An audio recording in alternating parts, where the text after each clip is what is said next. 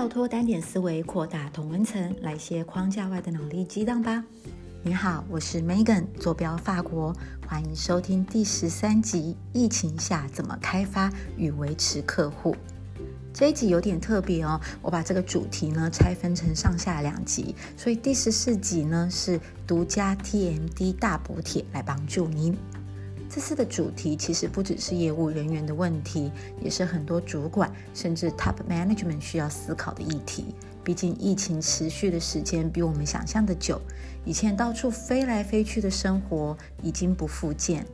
另外，产业的冲击，budget 都非常的紧缩，出差的成本呢会比以前还要高。另外一方面哦，就算疫情过了，台湾可以飞了，很多欧美客户或国外客户经过这一波的冲击，其实生活跟工作的方式不太一样了。我会说，其实是回不去了。那怎么样尽速找到 balance，并布局转型与组织的改变，谁就占有先机。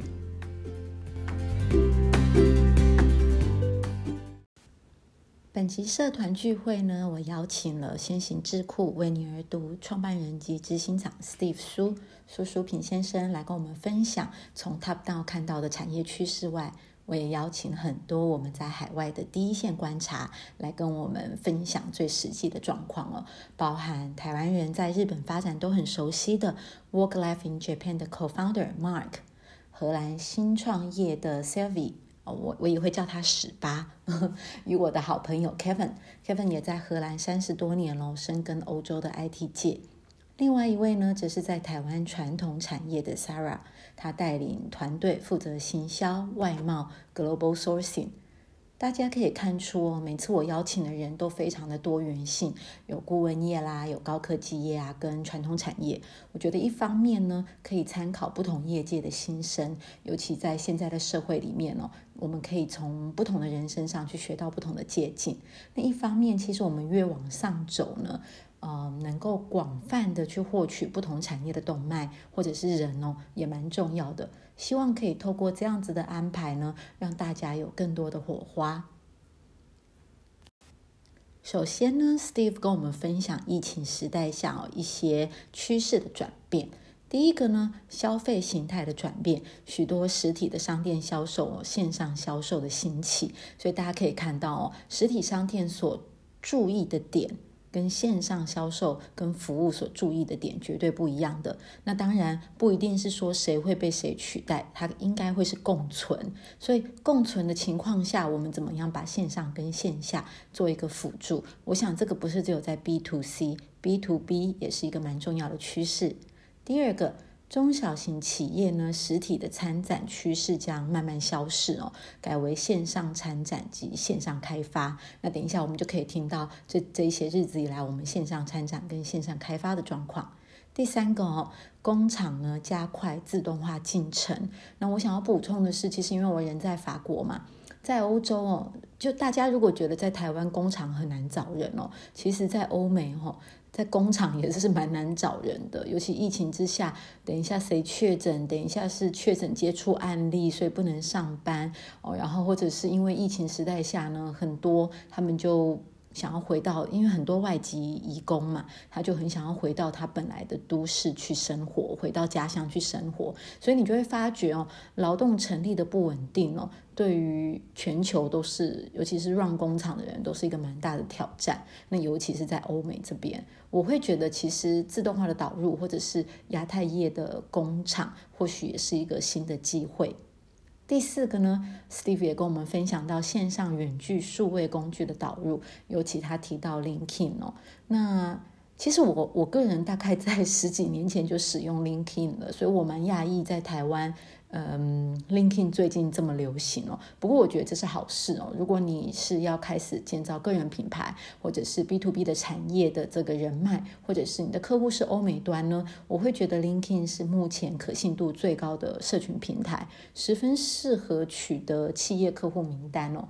那在疫情时代下呢，因为无法飞去见客户嘛。开始依赖使用线上工具来建立个人连接，再慢慢带入线下哦，来建立真实的连接。我觉得这个跟以前我们在呃交笔友的状况有一点像哦。我们一开始是这个。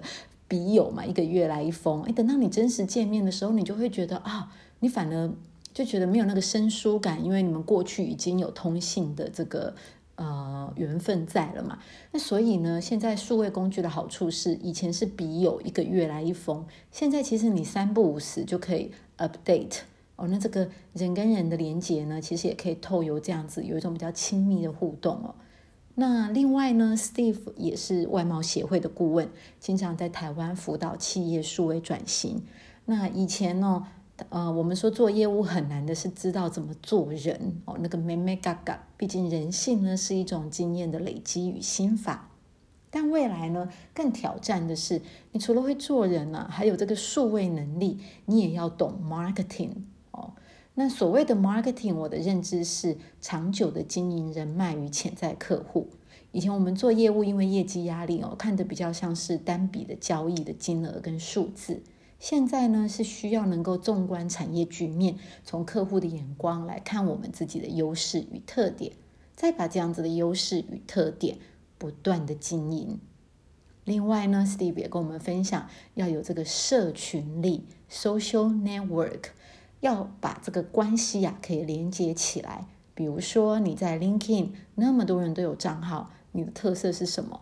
或许可以思考你要经营什么样子的形象，或哪一方的专家形象，发表有意义的内容与洞见，再透过社群经营分享，那把人脉呢连接起来，创造出实质的效益。其他驻点在海外的来宾也跟我们分享几个改变与现状。第一个。线下拜访客户见面哦，转成线上。线上的部分呢，要考量的点就跟线下不太一样哦。比如说 digital content 哦，这些数位的内容，在各大平台，像是 YouTube 啊这些发布啊，来做 product launch。那说到 digital content，我想提醒一下哦。不是说自嗨，说自己有多好。有时候我们在一个产业或圈子里面待久了，会有容易有盲点哦。可以去思考一下，你分享的内容，或者是对客户啊、产业界的贡献是什么？有什么独到之处？再从这样去回推你产出的内容。再来呢，使用各种各工具的流畅度哦，一定要先排练，才不会卡卡的，降低远距沟通的挫败感。我想大家应该都有这种感觉哈，在用这个 Line 啊，或者是 WhatsApp 通话，我们最讨厌的就是网络突然不稳，所以一样的话呢，我们就会重复好几次讲，讲到最后你都不想讲了。所以呢，我们跟客户的线上开会，首先呢，你一定会看到每一间公司有每一间公司的平台，可能是 Cisco，可能是嗯 Skype 哦，可能是等等等等，试着呢先去操作一下哦。那再来呢，找到这个环境啊，比如说灯光啊、背景啊，都先准备好。你其实某种程度上也会让客户感觉比较不那么紧张，尤其我们当遇到。呃，不顺的时候，我们本来就很容易紧张，那整个会面的状况，呃，感觉就不是太好哦。所以这些小细节都要注意哦。那另外呢，在传统产业工作担任主管的 Sarah 呢，也提到，其实对传产也是一个蛮大的改变。首先呢，要推步推动内部数位化哦。那内部数位化，这个时候就要向上沟通了，因为。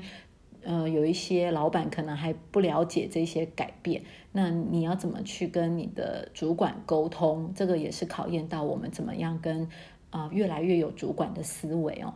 那改变以往呢，大家习惯利用参展开发新客人的思维，他在这一段时间呢，他也利用了很多经贸网啦，或使用公司的官网这些数位工具来做开发跟导流量。那 Sarah 也跟我们分享到，他也用了很多 CRM 的功能哦，比如说，嗯，定位好了哦，比如说你人在哪里哦，然后呢，接着下来的 Follow Up，他会设 Reminder，然后让业务呢比较有执行力，可以去做一些 Follow Up 的动作。那这样子的资讯呢，行销人员也可以很一目了然的看到说，哦，业务的状况这样子。第二点呢，事先的准备重要性提高。那过去很多人哦，习惯遇到问题哦，反正我们见面解决。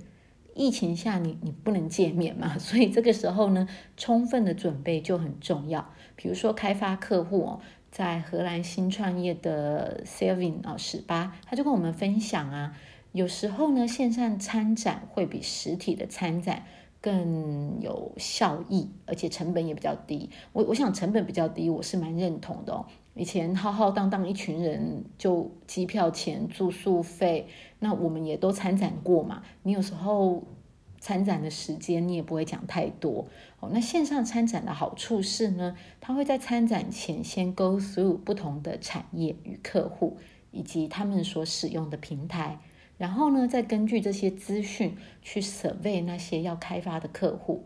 如果一开始找不到 key person，也不要心急。可以先从周遭的开始 approach，这样也是建立人脉的一种办法。比如说，很多业务都想找采购或者是使用者单位嘛，但你能够想象哦，全世界的业务都在找他们，所以或许可以先跟那个公司的其他部门，像是工程师啊、品质团队啊，找到跟你有共同经验的人，开启话题，这样也是一个慢慢推进的过程。第三点呢是同理心，首先是对外哦，海外客户因为这波疫情对他们的改变很大，毕竟大部分产业是工作跟生活分开的，过去他们也没有什么 home office 嘛。那台湾的状况很好，很安全，但是欧美经历几次封城，其实大家都很渴望 networking。那原本要参加的实体 event 呢，很多都改成 software 的 ice breaking。那可以先有一点点同理心哦，聊一下软话题，打开对方的心房，继续后续开发会比较有效。那像是哪一些软话题呢？我我觉得 先问问人家 How are you 吧，我就是不用直接切入到正题。你过得好吗？你小孩有没有被影响？你的状况还好吗？现在会不会呃很不方便啊？等等等等的。那我我觉得这样多了一些人味哦。呃，事后再做 follow up 会比较顺畅哦。那再来呢，对内的部分，大家可以想象哦，如果你的公司是一个国际化的组织哦，你可以想象，其实以前在办公室都在一起嘛，你很自然而然的会形成一种互动跟文化。但疫情时间哦，团队的连接，尤其是在海外的这些同事，他们。连接就会比较弱，而且其实他们 go through 的这些事情是你很难想象的，所以在这样子的氛围哦，也很考验团队领导如何能激励大家哦。比如说，我们听到有些领导者，他为了凝聚团队的士气，他会定每天的喝咖啡时间，然后礼拜五下班还有 happy hour，他还会寄红酒啊、香肠啊，给大家打打气，在一起远距喝一杯。那这些小小的事情哦，其实都是对团队有很大的振奋作用与幸福感。